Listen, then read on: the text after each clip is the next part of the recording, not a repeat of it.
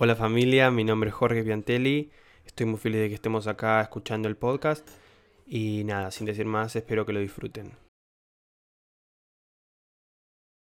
Mm, la idea de todo esto es entrar un poco en conciencia y tener eh, nuevos conocimientos que no van a ser dados en muchos lados. Eh, voy, a, voy a empezar a explicar eh, lo que es, lo que va a ser, lo primero va a ser las características y las diferencias entre el conocimiento planetario y el conocimiento universal. Eh, porque en lo que tenemos mucho en la mente y lo que tenemos que el día a día que absorbemos es todo conocimiento planetario y la mayoría está distorsionado con intereses o distorsionado por, por ignorancia o lo que sea. Entonces, eh, es importante empezar a, a notar las diferencias. Bueno, características de conocimiento planetario.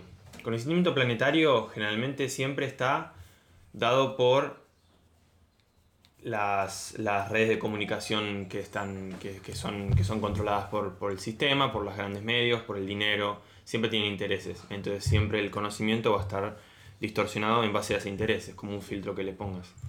Entonces, cuando uno quiere empezar a, a conocerse a sí mismo, empezar a descubrir sus, sus tres cuerpos, que es mente, cuerpo y alma, eh, uno empieza a darse cuenta que el conocimiento planetario no es suficiente, porque se basa solamente en lo que está de moda, se basa en lo que la tendencia dice, se basa en, lo que alguien supuestamente importante o inteligente dijo, cuando en realidad ese, esa persona que está diciendo algo no se basa en, en, conocimiento completo, ancestral y universal, sino se basa en lo que tiene que quedar bien según con la cultura, según con lo que piensan, según con, con el ámbito científico popular y todo eso.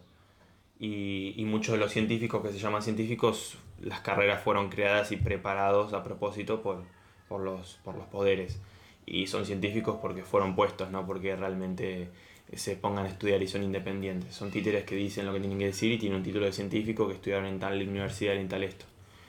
Y otros son científicos que no, que no fueron puestos, pero que por lo que haya sido tienen conocimiento planetario y todavía no, no llegaron al, a la elevación eh, espiritual como para entender que hay otro conocimiento y, y, todo el tiempo inconscientemente eh, lo rechazan, como el síndrome del hijo pródigo, rechazan el, conocimiento. Perdón, acá quise decir rechazan el conocimiento universal. De que algo sobrenatural, de que todo tiene una explicación, todo tiene una explicación racional, pero eso no tiene nada que ver con que la explicación racional se dé en tu cabeza o en tu grado de conocimiento, ¿entendés? Y los científicos eh, a veces quieren, quieren como mm, reducir todo a una explicación planetaria y no todo se puede explicar porque se perdió mucho conocimiento, porque también lo que hablamos el otro día de las, de las, eh, de las librerías que se, en Alejandría se quemaron y los libros se llevaron al Vaticano y otros lugares.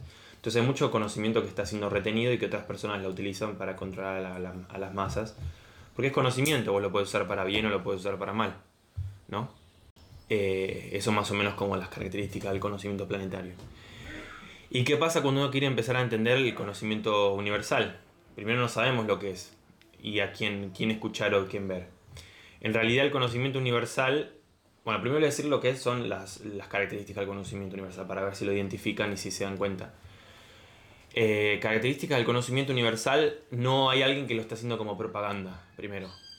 No hay una base monetaria, como un lucro con eso. Eso es lo primero.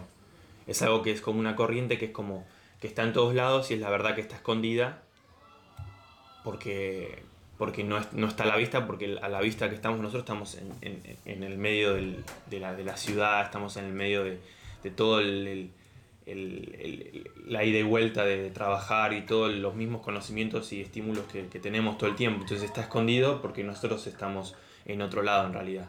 Pero si lo empezamos a buscar, está en todos lados. El conocimiento universal está en todos lados porque es base de lo que somos nosotros, de lo que es toda la materia de lo que conocemos, toda la matemática, todo lo que es luz, todo lo que es música. Eh, está en todos lados.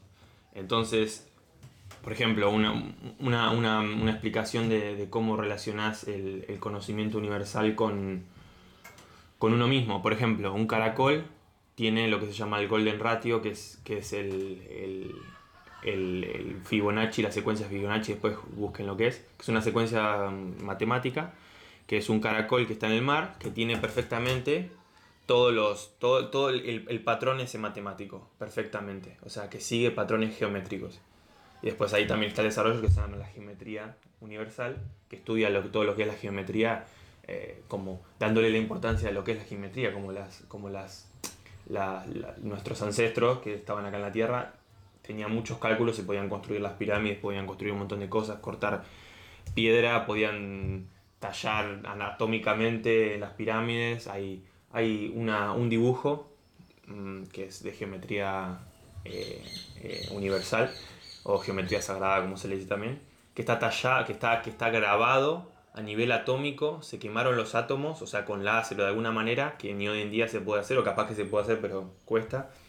En uno de los templos. Se llama el templo de Osirión. pero es uno de los templos famosos porque se encontró una inscripción que es un círculo con 64 círculos, que se llama la flor de la vida, y que es antiquísimo y que está grabado atómicamente, está quemado en la roca y es antiquísimo y, no saben cómo lo cómo se hizo. Entonces, nada, y de ahí empieza a derivar todo el conocimiento universal, que es la geometría, que empieza a darte cuenta de la relación con, con, el cuerpo, con el cuerpo eh, energético, porque cuando vos empezás a sentir cosas como, como sobrenaturales o cosas que no se explican en el mundo científico, no se las explica, ¿no? Porque no las creen. Ese es el sentido que le ponen el sentido que no se las explica es porque si vos despertás tu cuerpo energético, tu espíritu, dejas de pertenecer al sistema. Y si dejas de pertenecer al sistema, ellos no pueden absorber tu energía y tu tiempo y todo lo que. las ilusiones que nosotros estamos tratando de alcanzar, como tener más dinero, tener más, más, conocimiento, más eh, reconocimiento, eh, más fama y todo eso. Entonces, eh, está, el, todo el sistema, ¿por qué quiere en realidad que estemos en el sistema? Porque ellos, al no regirse por el sistema universal, no pueden absorber energía naturalmente del, universo. Entonces son vampiros energéticos. Entonces absorben por el tema del, por, la, por el flujo de dinero y por el flujo de, de la atención y todo eso. Yo cuando te doy atención a vos, te estoy entregando energía, te estoy dando. Cuando vos me estás prestando atención a mí, vos me estás dando a mí. Entonces, por eso es que podemos prestar atención hasta una hora, 50 minutos, porque en realidad, más a, nivel mental, también energético. Todo tiene, todo tiene que ser. Y cuando tal vez se pueden dar charlas más largas, es porque hay una charla y de vuelta. Yo después te escucho a vos y eso sí. Entonces está bueno. Pero, pero el, el, el, conocimiento planetario eh, está totalmente negado a todo eso. Porque se basa en despertar y que vos seas un ser independiente, que piensa por sí mismo y no que se escucha lo que diga un científico. Lo, Obviamente que vas a tener estudios y que puedes tener intercambios, pero tiene que estar siempre la base de pensar por sí mismo y analizar todo. Que ninguna tradición o que ninguna religión, que ningún nada diga cómo son las cosas. Vos tenés que sacar la, comprobación y la conexión directa con tu espíritu y con, y con Dios o como depende de la religión que tengan cada uno. Supuestamente nosotros empezamos a evolucionar de los, de los monos hace no sé cuántos y después empezó la primera civilización en el centro de África cuando en realidad hace 10.000 años, cuando en realidad se sabe que la, la cultura india tiene 10.000 años, o sea, de lo que está escrito. 10.000 años la cultura antigua. Y hay, y hay razas que, son, que están en África que tienen 15.000, hay inscripciones persas, hay inscripciones eh, sumerias que tienen 20.000 años, los egipcios también tienen 20.000 años las pirámides, pero no se cuentan porque, porque si explicas todo eso no tenés forma de cómo conectar con todo lo que pasó del diluvio y con eso te conectas con antes del diluvio y todo lo que era el anterior mundo y con todas las civilizaciones que estaban anteriores, que tenían tecnología, un montón de tecnología. Era otro tipo de tecnología, pero era tecnología. Tenían baterías, tenían, recogían energía. La pirámide se encontró abajo, eh, creo que era uranio o un material radioactivo. Entonces, cuando vos calculas con el, con el circuito del, del, del uranio, con la pirámide que agarra energía de la atmósfera, con las bases de agua que hacen como una bobina porque el agua al circular hace un movimiento, y al mismo tiempo con el campo magnético de la Tierra que también se mueve, y al mismo tiempo con el, cuarzo que tenía una piedra de cuarzo que supuestamente es el sarcófago donde estaba el faraón, había una piedra de cuarzo ahí, era todo, era todo un sistema electrónico a gran escala. Y de ahí ellos agarraban y recolectaban energía, tanto para usar como energía de alta frecuencia para sanarse todo lo que era la medicina antigua que se salió, que toda la medicina alquímica, que todo tiene que ver todo con, con, con, con la, la, la, metafísica que le llaman, pero en realidad es antimateria, sigue siendo física, solo que no se descubrió todavía, no oficialmente.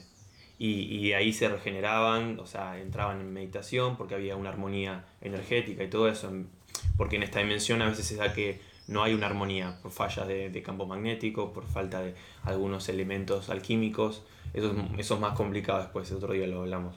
Pero básicamente era ahí y era un lugar donde el, la, la, la, gente que se dedicaba, que eran los, como los sacerdotes y todo eso, tenían lugares para, para, para meditar y tenían lugar para, para, sanar y tenían... O sea, era como todo un conocimiento elevado y no estaba abierto al público porque el público obviamente lo iba a hacer para el mal, siempre, por avaricia y todo eso. Se tenían, o sea, era el mundo, se, estaba conectado, se conocían, eh, había, había un, montón de, de, conocimiento que ahora se perdió y que, y que siempre se justifica que, que, eso no existió para que no puedas conectarte con tu, lo que se llama, con tu historia ancestral. Si vos no puedes conectarte con quién fuiste, no te puedes conectar con quién sos y no puedes conectar con quién vas a ser. Tenemos que saber de dónde venimos para saber a dónde estamos y a dónde vamos a ir, a dónde vamos a ir básicamente. Porque todo tiene un movimiento, todo lo estático, lo más malo en el universo es lo estático. ¿Por qué? Porque el estático no representa vida, la vida tiene movimiento, tiene altibajos, tiene frecuencia, todo eso es, es vida, energía, el universo. Entonces lo, estático siempre tiene movimiento, tanto como nuestra conciencia colectiva como nuestra vida tiene movimiento.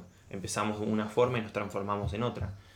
Nacemos y trascendemos, o lo que le decimos la muerte, que en realidad es que se muere nuestro cuerpo, porque bueno, ya se desgastó en esta dimensión tanto tiempo que todo lo que nos sucede y eso, pero al fin y al cabo es, es, es, un, es un conjunto de, de, conciencias que nos forman y que se albergan en nuestro, en, nuestra, en nuestro masa encefálica, en nuestro cerebro, y de esa manera nosotros las procesamos. La idea es que le demos amor, que eh, practiquemos eh, potenciar las buenas energías y transformar las, las energías negativas, porque obviamente somos instrumentos, somos transformadores de energía nosotros. Eh, y ahora voy a, después voy a dar pie a lo que tiene que ver con lo de Jesús y la Navidad y todo eso, o Yahshua, que es como se llama en realidad. Y, y entonces nosotros cuando, desde que nacemos hasta que nos morimos, es una experiencia en esta dimensión, que es una experiencia que se graba y que va a ser por siempre y va a estar por siempre en nosotros, eternamente, en nuestra conciencia. Entonces es muy importante que nada, que entender que, que, lo que uno construye es en el día a día, pero teniendo conocimiento universal o conocimiento de una, de una big picture, de una foto grande. Entender de, de alejarse, alejarse de la vista de uno mismo, verse desde, desde una perspectiva de, de, como de tercera persona y, y ver toda la foto, de todo, para verse en qué lugar está uno no verse desde adentro, desde ego o lo que, o lo que sea. Porque cuando uno se ve desde adentro no puede tener un panorama de lo que, de lo que sucede, tanto en conocimiento como, como en el dar y todo eso. Bueno, entonces vamos a ir ahora con los de la Navidad, ya que hice la introducción. Bueno, eh, hoy festejamos o hoy recordamos el nacimiento de Yahshua, Yahshua Manuel, que fue que es nuestro padre, que es eh, enviado o que bajó voluntariamente para traer luz y verdad. Eh, él era, un, eh, eh era, a nivel cuerpo, es un maestro eh, y, y, y, un avatar que bajó a propósito a este avatar. Avatar es, es, es, la forma de explicar en este lenguaje, porque estamos muy limitados también. Se puede, seguramente en otros idiomas debe tener mejor explicación. Es la forma de explicar que cuando vos sos una, una personalidad tan tan de luz como, como eras Yahshua, no, no tenés correspondencia en esta dimensión, no nacés como de nosotros de hijo a padre. O sea, hay una encarnación, hay un, lo que hizo con Jesús, que se fecundó a nivel artificial por, por seres superiores, ángeles o quien haya bajado para fecundar a, a María. Y... Sí, sí, sí, bueno, pero ahí lo estás reduciendo en el Espíritu Santo, pero después se puede desarrollar, que es todo eso habrá sido genéticamente, si ¿no? lo conoces. Claro. No lo vas a poder desarrollar si no lo conoces. ¿Y pero qué es conocerlo? Ahí está. Conocer quiere decir que vos tengas conocimiento de eso que sucedió. Por ahora tenemos el dato de que fue el Espíritu Santo. Claro. Pero, pero si ¿qué no es? Si no entras en una imaginación interminable. Claro. No, no entras en imaginación, vos te, te regís por datos y empezás a analizar lo que te dije, vos lees las fuentes y vos eh, meditás y vos pedís revelación y vos después vas haciendo un rejunte de todo y vas, te- obviamente con todo con buena intención y con, con deseo bueno, que eso es lo importante, cuando tenés un buen deseo se forman esas cosas, se forma la alquimia en la cabeza y se empiezan a formar ideas. Todo tiene que ver de un esfuerzo, porque al tener todos estos pre- preceptos, no sé cómo se dice, todas estas ideas preconcebidas que venimos de, de estar, vivir en la ciudad, de vivir en, en- en el conocimiento planetario y todo esto, se pierde la forma de entender el conocimiento universal. Nos olvidamos. Sí, no, lo que pasa es que yo, yo en ese sentido tengo, tengo la, la- a ver, la, la- como decía el apóstol Pedro, un hombre que realmente era pescador, un hombre sin letras, que las personas con letras que habían nacido y habían trabajado en aprender a leer, escribir y a, buscar ciencia, eh, se asombraban de él por haber estado tres años con Jesucristo. Eh, él decía, tenemos la palabra profética más segura. Y, y él lo decía de esa manera y, y entonces eh, a mí me queda la Biblia, me queda como una escritura que no realmente llegó hasta nuestros días intacta como se escribió y me queda como esta palabra profética segura, donde yo la puedo leer y el dato más puro lo saco de ahí y no lo saco de mi inteligencia o de mi... eh, como el filtro. Puedo tener conocimiento de otros lugares como historiadores y, y personas que han escrito un montón de cosas eh, sobre, como para abarcar un poquito más de conocimiento, pero yo creo que esto lo dejó Dios para que justamente no nos contaminemos con, esta, con este conocimiento planetario que hablamos y, y la Biblia me sirve como filtro para saber de que fue el. Espíritu Santo, ¿sí? la, la misma persona de Dios, del Dios vivo, la, la que puso en María el ADN ¿sí? y el semen, la simiente, para hacer nacer a Cristo. Claro, pero como sucedió eh, Sí, bueno, en para- porque Claro. sí, Ahí está, eso es lo que voy. Porque vos estás reduciendo, estás haciendo un reduccionismo y estás Claro, haciendo. Te estás quedando. A ver, vamos, vamos, así explico todo lo que papá dijo. Eh, estás haciendo un reduccionismo por comodidad. Pero no que está mal, o sea, por comodidad porque nosotros, te dije, estamos en conocimiento planetario.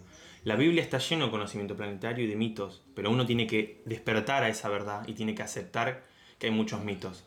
Primer mito es lo, de, lo del tema de, de que el nombre de Jesús no es como es. Y que no, que que decir, no, es un mito. O sea, es, es, una, es una mentira. O sea, no está bien. No, el nombre se, tra- se tradujo, si es un error, yo lo leí, se los expliqué la otra vez cuando lo veía. Si es un error de traducción, no sé si hay, que, hay que saber si fue a propósito o no. Hay que, eh, tengo que ver más eso, tengo que leerlo más. Pero si fue a propósito, fue sin querer porque era, se pasó del hebreo, se pasó al griego, del griego al, al- al romano, al latín, y, y- y del latín se pasó al inglés y, y- al español, ¿entendés? Y al italiano y todo, y quedó, y quedó Jesús. Y la letra en, en ese momento no estaba, o sea que se distorsionó, así como se distorsiona nuestra toda identidad eh, eh, ancestral. Y lo mismo que se distorsionó y se sigue distorsionando el, el legado que Jesús dejó. Porque el legado que Jesús dejó no es ni el cristianismo, ni la religión, ni la Biblia. Jesús no tenía Biblia. El único legado que dejó es la luz, es la verdad. Dejó, ¿Qué es su palabra? claro, que él vino por, por medio de la palabra, por eso él, él era de hablar. Claro, él era de hablar, ¿entendés? Y de esa forma se expresaba. Y ese es el legado que nosotros tenemos que, que indagar, ¿entendés? Porque uno se queda en la Biblia y nos olvidamos que la Biblia fue armada por los mismos que están hoy en el poder, que son los mismos que están en, sí, en el poder, y que por mucho que haya sido cuidada por los curas y todo eso, fue tocada. ¿Se imagina si el mismo nombre de Jesús no está bien puesto? Se tradujo mal. Imagínate las cosas que pueden estar, no mal entendidas, sino que pueden estar como distorsionadas no por mala intención, sino por, te digo, por conocimiento planetario y por quedarse en el molde de decirle a la gente lo que le gusta para que venga a la iglesia, para que se quede. Entonces, está bien, lo mismo pasaba con todos los libros. No digo que la Biblia esté mal, todo es así. Acá no tenemos nada que es 100% seguro. La Biblia es un libro increíble, tiene mucha sabiduría.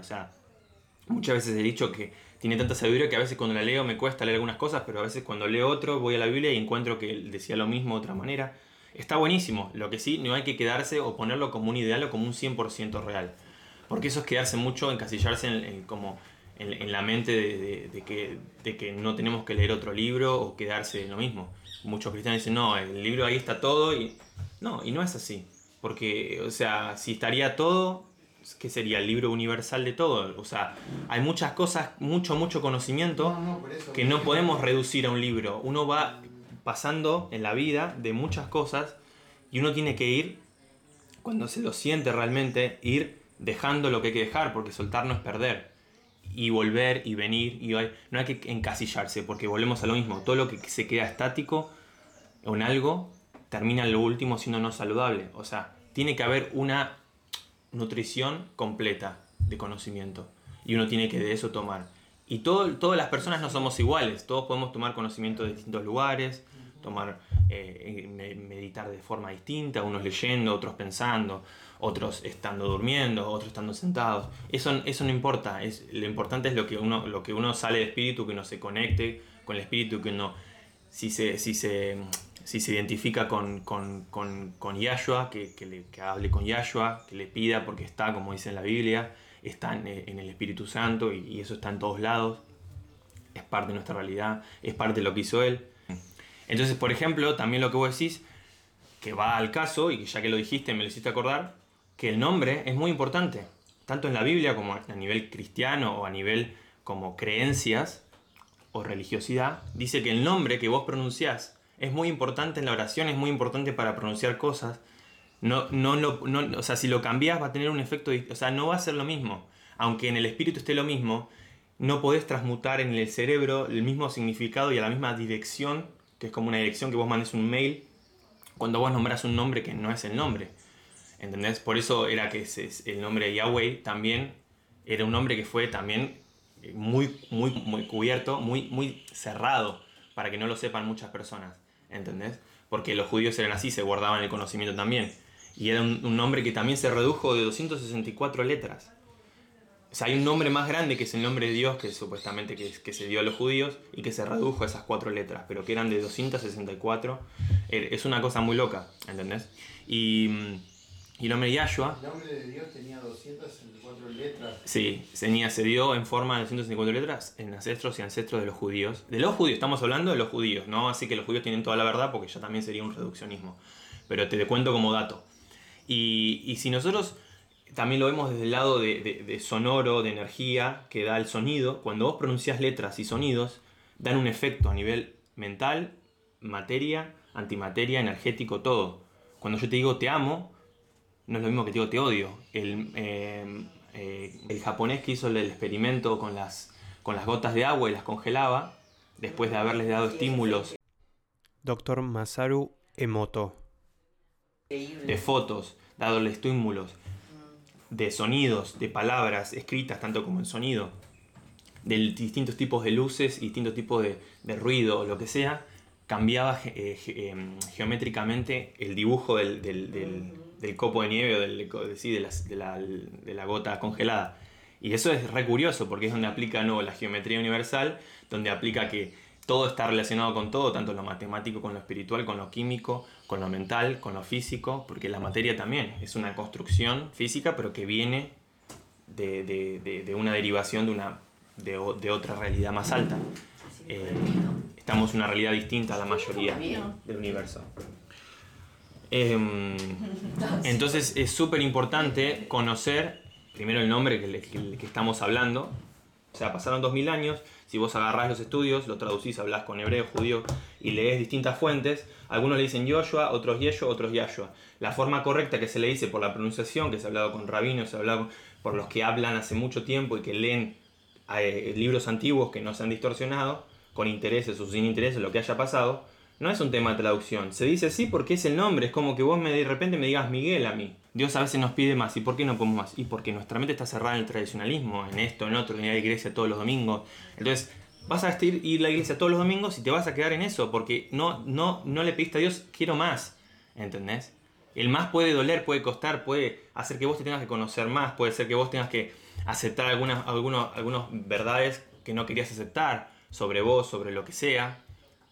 Pero, pero ese es parte del proceso. Nadie dijo que iba a ser fácil, ¿entendés? O sea, a Jesús lo que le costó por ir en contra de la corriente, ir en contra de la Torá, ir en contra de las tradiciones, ¿Entendés? Entonces, ahí nos damos cuenta que por lo menos por lo que Jesús dejó como legado, ir en contra de las tradiciones no está mal, ¿entendés? La idea de lo que capaz, no sé si se entendió capaz o se malinterpretó, también tiene que ver con el tema de miedos de no dejarlo tradicional. Yo también me agarró, cuando leí eso me agarró como mucho, como decir, uh, entonces, y ahí empecé a leer también que Dios también está mal dicho. Porque Dios es una traducción pagana de Dios. No, Por eso, eso lo consideras vos desde tu, desde tu punto de vista y desde tu emocionalidad de ver a Dios desde un nombre que no es y que lo transmitís emocionalmente, pero que no se da. Y hay muchas más explicaciones, pero no lo puedo desarrollar porque es algo, ya te dije, tradicionalismo que está arraigado del cristianismo, de todas las religiones, que también está en todas las religiones. Si vos estudiás y viajás, vas a ver que todas las religiones tienen arraigado emocionalmente el nombre de Dios y no tiene nada que ver la emocionalidad con el realmente sentimiento del Espíritu Santo. No tenemos que transmutar y empezar a aprender también la diferencia entre lo emocional y la diferencia entre lo sentimiento puro que viene del Espíritu Santo. Es otra cosa, porque uno tiene también esas emociones donde uno también se puede poner a llorar y sí, porque hace un cambio emocional, pero eso no tiene nada que ver con que el nombre o no esté mal o bien traducido. O sea, yo dije eso y lo dije por, por algo, un análisis, ¿no? Si a vos te parece, si a, si a vos te resulta o no te resulta, si a los cristianos No, yo lo vi como un análisis, estoy dando un dato para que cada uno lo tome como pueda y lo agarre como dato. Porque, o sea, yo acá no estoy cuestionando la vida de nadie. Todo, para mí la vida de todos es perfecta porque es única desde que nacieron y tienen su propia cosas que hacer a nivel de sanación y todo, si estudian también a nivel geo- de, geometría, los sonidos en determinados lugares, hacen formas geométricas, que no vemos los sonidos, obviamente los escuchamos, y hacen formas geométricas que curan las columnas y los lugares específicos, y por eso eran tan grandes, y por eso los masones, que después de otro tema, construían las iglesias de esa manera, y hacían sound healing, que, era sonido curativo o sonido que armonizante, y eso a, nivel eh, de la, de la- a nivel celular, las células tienen una vibración, hace, hace sanación. Porque vos tocas el órgano en un ambiente abierto, no es lo mismo que esté vibrando y resonando en toda una cúpula que está matemáticamente calculada para que hagas un healing, que es todo este conocimiento que se guardó y después los masones construían las iglesias, que se los encargaban, la iglesia se los encargaba y después se hizo la, secta de los masones y todo eso. Entonces, todo tiene que ver con todo, pero ese conocimiento ya estaba desde la antigua Atlántida, estaba desde todo el conocimiento del sound healing, estaba el conocimiento de las altas frecuencias, de las luces, de que la luna tiene una resonancia, un, un largo de onda de luz que cura, eh, que el sol también nos hace mal, pero porque el- por la, la atmósfera, pero en realidad que en su momento justo y la cantidad de acidez de la piel correcta y con, la, con, la, con la, los, em, las bacterias correctas que tenemos que tener en la piel, la piel está correcta y no nos hace mal el sol. Es por todo lo que comemos y toda la contaminación ambiental que hay y por todos los químicos que el sol nos hace mal. ¿Cuánto Pero que en realidad el sol es, eso? Que en realidad el sol es bueno. Entonces, eh, son muchas cosas cuando empiezas a abrir el abanico. Entonces, es todo el conocimiento universal, a lo que yo llamo. Y, es eso, nosotros decimos mucho, eh, eh, mirá, te muestro algo, o escuchá una música, pero decimos poco sentí. ¿Por qué? Porque eso está mal, el sentir. Anulamos un sentido, estamos incompletos a nivel físico, a nivel mental. Estamos incompletos en, nuestra forma de- de ver las cosas, en nuestros conceptos. Y los conceptos, si los tenemos distorsionados, nos, no nos permite ir hacia adelante porque nos da miedo o nos da una idea de algo que no es. Vemos un lobo cuando es una oveja, o vemos una oveja cuando es un lobo, o vemos rojo cuando es blanco, porque por los conceptos, por repetición en la televisión nos los grabaron mal. De alguna manera se filtra por las personas que hablan con vos, por la sociedad, por, por todo, por un montón de cosas, por la música, pero sí es cierto que nosotros capaz tenemos un poco más de como aligerado todo ese peso cultural.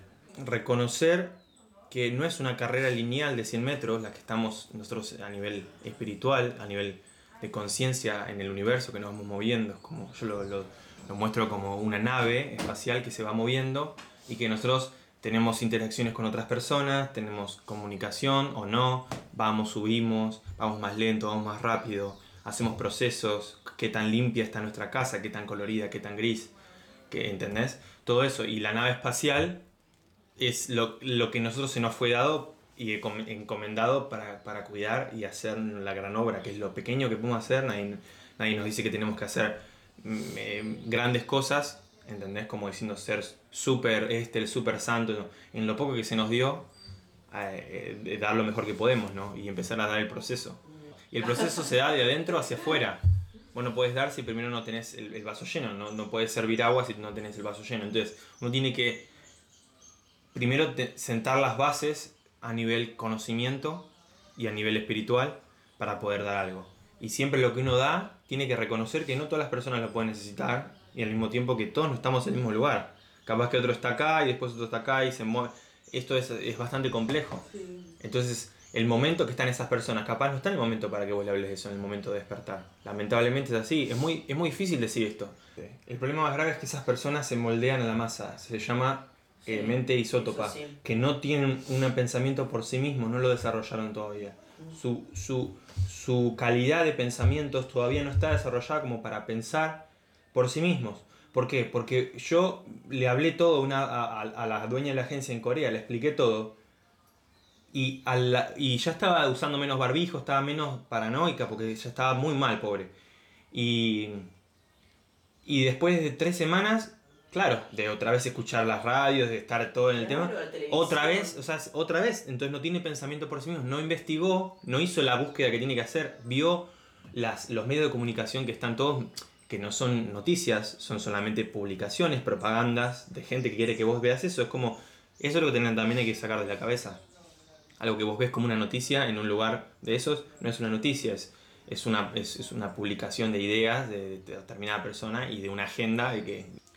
Pero bueno, ¿entendés? Algunos hicieron el proceso, otros no. Entonces el tema, el- todo el tema este tiene que ver con lo mismo, tanto coronavirus como el tema de religión o, o aceptar o quedarse con lo, y lo mismo, tradicionalismo es lo mismo. Yo acepto porque la, la- la radio la televisión es lo que siempre estuvo bien, lo que dijo la verdad. Me, me guardo por miedo, por lo que sea, o por desidia de no querer buscar en otros medios de tipo de comunicación.